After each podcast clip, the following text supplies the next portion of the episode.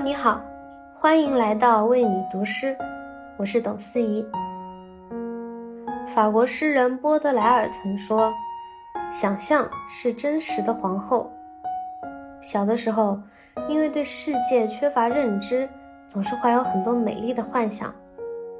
长大以后，我们对世界看得越来越真切，更需要用想象来安慰自己。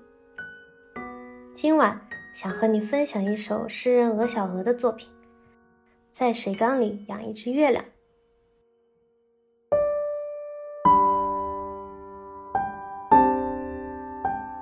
如果心情足够平静，你就可以在水缸里养一只月亮。不用喂食，可以撒些花瓣，也可以放点轻音乐。它会慢慢长大，变圆。再瘦下来，重新变圆。月亮是世界上最美丽的脸，美得让你整夜整夜睡不着觉。唯一需要注意的是，提防猫，它会把月亮当成鱼，悄悄叼走。